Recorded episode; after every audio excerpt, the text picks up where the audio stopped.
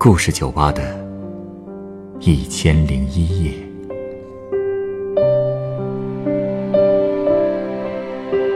本节目由北京人民广播电台故事广播与凤凰网有故事的人频道联合制作。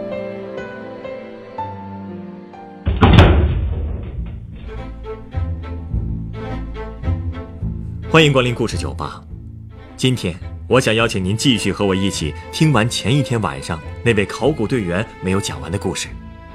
在偏远的保定曲阳县西燕川村，一座神秘的唐代古墓被盗墓贼掘开，其中的稀世珍宝被人盗走，却又在多年之后重归故土。考古队终于揭开了古墓的庐山真面目，开始一寸一寸拂去千年的尘土。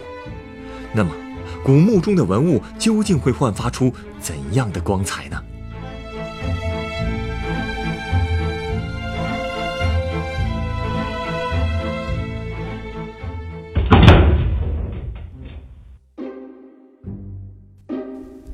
这古墓挖开之后啊，就该我们考古队拿着竹签、毛刷子一寸一寸清理了。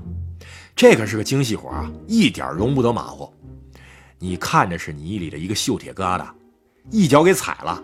说不定其实就是一枚古代钱币呀！我们要做的第一步呢，就是把墓室里积的淤泥弄干净了，把墓里边还剩下的大件小件的东西都完整的带到地上去。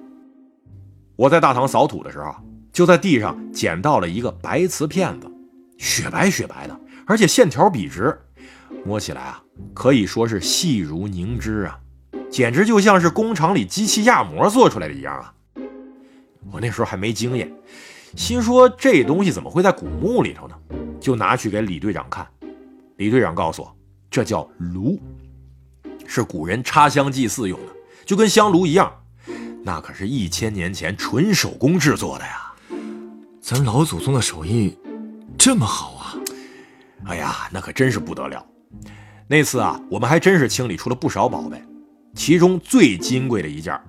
就要数我捡到的一根金钗了，哎，那也是我扫土的时候找到的。一开始啊，上面裹了一层土和泥，我还以为是根铁丝儿呢，差点就给扔了。哎呀，这个可得悠着点儿。得亏是扔的时候啊，我看手里闪过一道金光，哎呦，这要真被我扔了，我的罪过可就大了去了。再说那金钗啊，有两根毛衣针那么粗，垂叠掐丝的。顶花上是两只戏水的鸳鸯。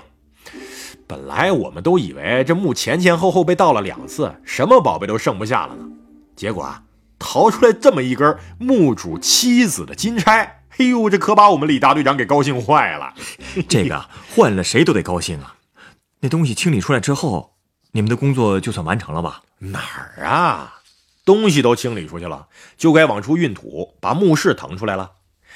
那些石雕和壁画暂时不能动，得等壁画修复保护的专家来了，在墓室里头包裹好了，哎，咱才能给它搬出来。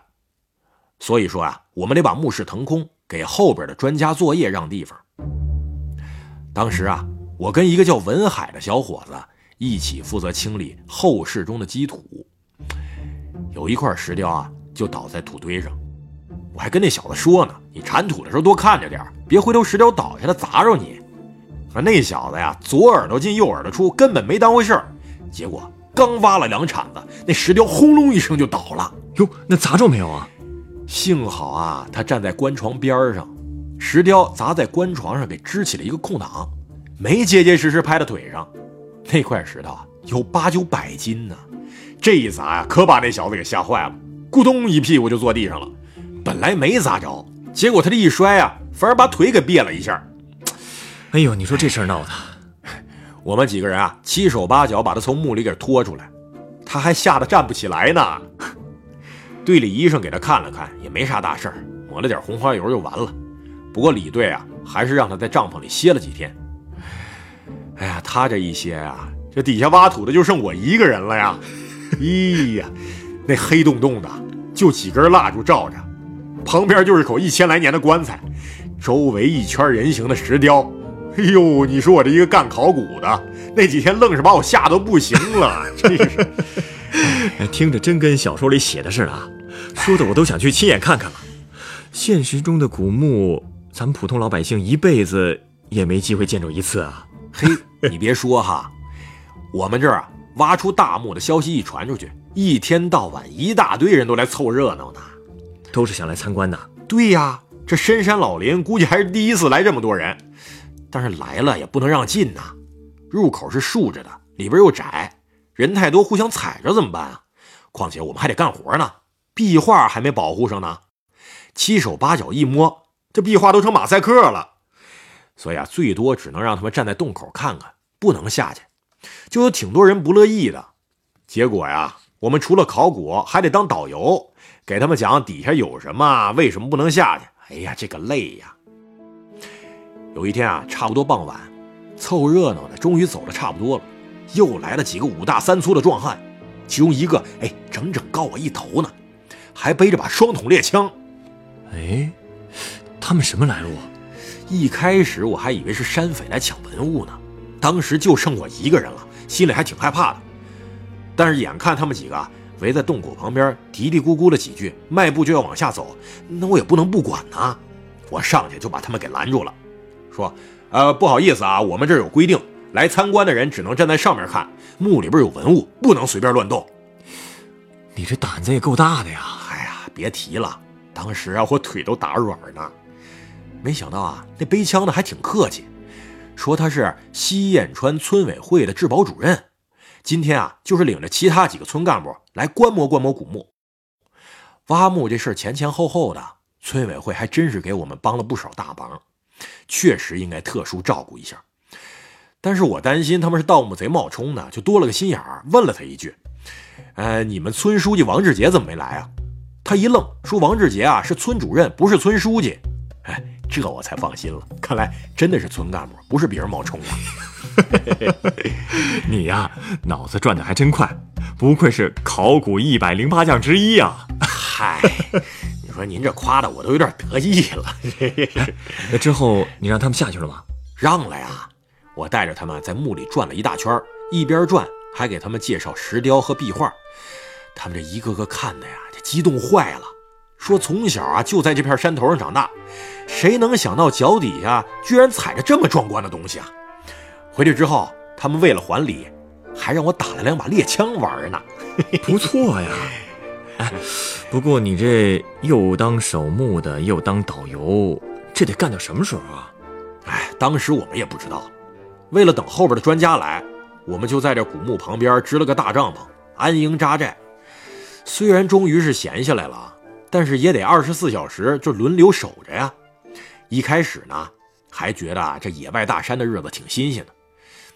可是过了几天也就那么回事了。下山去趟村里，来回就得小半天，倒班倒不过来呀。所以我们就只能在山上待着。哎呀，那生活用品怎么办呢？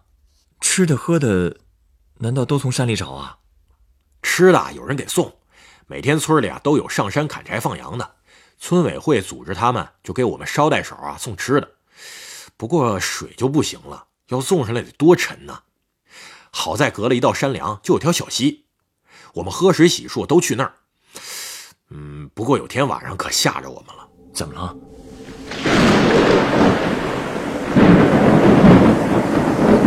那天啊，上一秒还好好的能看见星星月亮呢，下一秒就狂风大作，暴雨倾盆了。我们那帐篷就跟海里的小船一样，都快给掀翻了。我们就分散在帐篷的四个角，隔着帐篷布使劲的抓着钉子，帐篷才没给狂风给卷跑了。我们就听着这雨点子噼里啪啦的敲在帐篷上，大风是呜呜的刮呀，就跟世界末日了似的。挨了小半宿啊，这阵妖风才算过去。我们都累瘫了，而且一个个都跟落汤鸡似的。第二天啊，早上天一亮，我们互相一看，哎呦，都成泥娃娃了，还挺逗的。外边也都放晴了，也看不出昨晚下过一场大雨。太阳老高老高的，这蔫巴巴的这蒿草啊，也都一夜之间长出了半人多高。我们留了两三个人值班，剩下的就一起去小溪那边说冲冲身子去。结果去了一看，嘿，我们居然沿着河找到了一个以前没见过的水潭。整个水潭被石头围出了一个小盆地，就跟石头垒起来大澡盆似的，里边干干净净的，一点沙子都没有。哎呀，这可是老天爷赏的便宜呀！我就赶紧脱光了衣服，直接就躺里边。我跟你说哈，我全国各地的也去过不少人工温泉，可从来没见到过有哪个比我们在西燕川找到这个水潭舒服。那水啊，肯定是从山里边更深处的山泉里涌出来的。流经各种植物草药，又溶解了地下的各种矿物质，里边不知道多少营养呢，比城里边卖的所谓什么矿泉水啊，不知道好多少倍，连喝起来都有一股子甘甜味儿。哎呦，这广告做的，你这就是想引诱我跟你一起进山啊？哎，最后你们在那儿一共待了多长时间啊？嗯，差不多半个月吧。半个月之后啊，临摹壁画的专家郝建文先生来了，还带了几个助手。他们扎营之后，我们终于就能下山喽。那段日子可真是清闲呐，我们就在这大院里边闲待着，躺在床上看看书，出院门溜溜弯。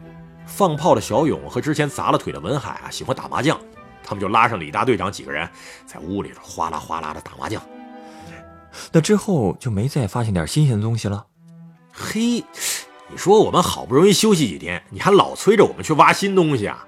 哪有那么多东西可挖呀？也倒是。不过啊，你别说，在这个西燕川村啊，我还真有了个发现。哟，发现什么了？这就得从我们贪嘴喝酒说起了。喝个酒都能挖到宝啊？哎，这就说来话长喽。话说有一天呐，我们几个闲着没事就爬到陵墓后边的山坡上去了。这陵墓周围的地形是三面环山，跟个大沙发似的。我们来了这么长时间，还没见过山那边有什么呢。爬上去之后啊，就看到脚下是悬崖峭壁，千沟万壑，壮观极了。一条公路顺着谷底通到远处，那边连着的就是山后边的富平县了。据说这富平县盛产大枣，号称大枣之乡。当警察那曾哥就告诉我们说。那边有一种大枣酿的枣杠子酒，可有名了。大枣酿的酒，哟，这还是头一回听说。我们也是啊，这头一回听说这大枣还能酿酒呢，这一听就待不住了。好不容易来一趟，不尝尝这大枣酒，回去还不后悔一辈子。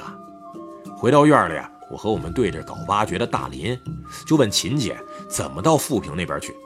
结果秦姐告诉我们说，西燕川跟富平离得近，风俗习惯也像。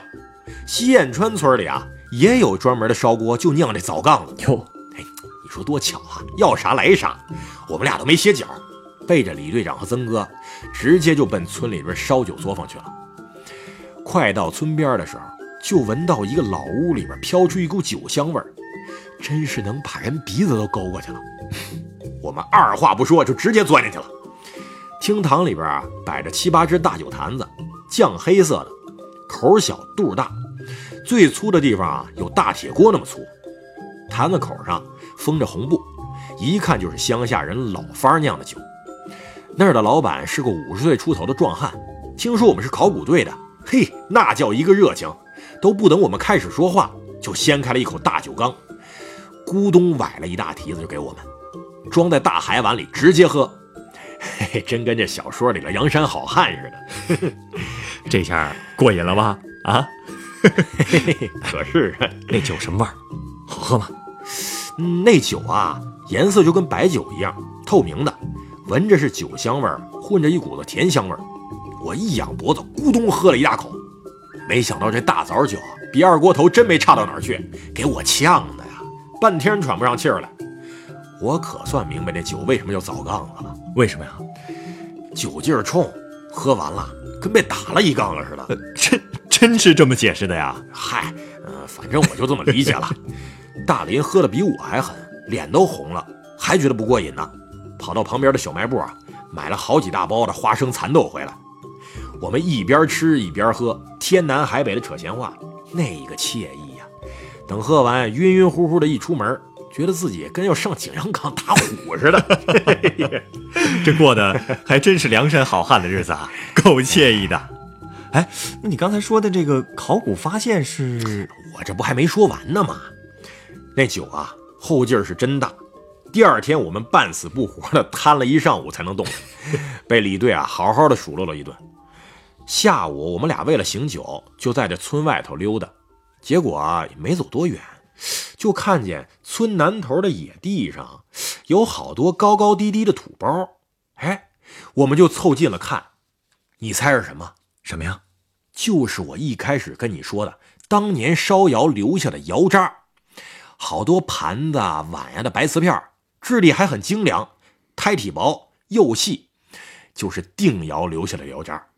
我们就顺着小路一直往南走，又在草丛里边看见一个石碑，上面都是青苔。我们把青苔抹干净了，才看到上面写着“建祠村定窑遗址，全国重点文物保护单位，一九八八年曲阳人民政府立”。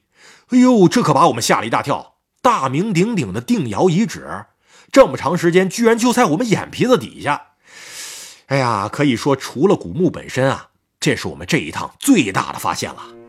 哎，等等等等等等等，也就是说，这定窑遗址是咱们政府早就发现了的啊？你们只不过是找到了那块碑吗？这这叫什么考古发现啊？嘿嘿嘿，耍了个心眼还被你发现了。哎，不过虽说这不算是考古发现啊，但对我们来说也确实是个惊喜了。当时我是真不知道那儿就是定窑遗址啊。哎呀，现在想想啊。自打那年秋天我们离开之后，我就再也没去过西眼川了。很多人啊，也是再也没见到过了。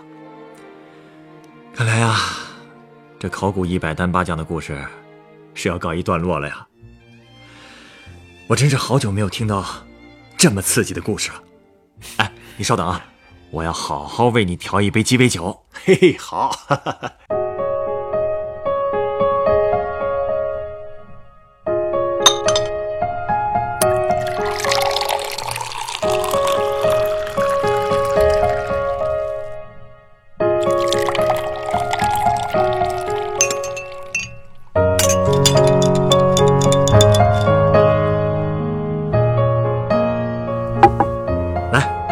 鸡尾酒，它是由混合威士忌、姜汁啤酒、苏打水、砂糖和柠檬皮调成的，名字叫做北极冰。嚯，光听名字就很冰爽啊！你这是看我说太多了，让我冒烟的嗓子凉快凉快？寓意哪那么简单呀？哎，这杯酒的英文原意其实是19世纪末淘金热时代加拿大一座很有名的金山的名字。哦，咱们国家历史那么悠久。地下的财富和宝藏就像是一座金山，而无论是追查被盗文物的曾军，还是你们这些挖掘文物的考古队员，都是这座金山的守护者。虽然今天的故事被你说的那么有意思，但我知道，你们为了守护这座金山，付出了太多的心血，吃了太多的苦。所以啊，我想用这杯金色的北极冰向你致敬。哎呦，哎，谢谢你，老板。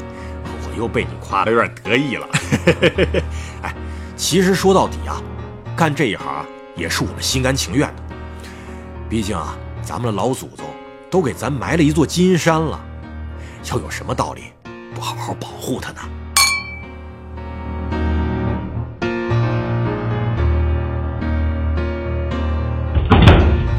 本故事选自凤凰网有故事的人独家签约作品，一桩盗墓大案。引发的考古，原作赵分明，改编严寒，制作程寒，演播图特哈蒙、陈光，录音严乔峰。人人都有故事，欢迎搜索微信公众号“有故事的人”，写出你的故事，分享别人的故事。下一个夜晚，欢迎继续来到故事酒吧，倾听人生故事。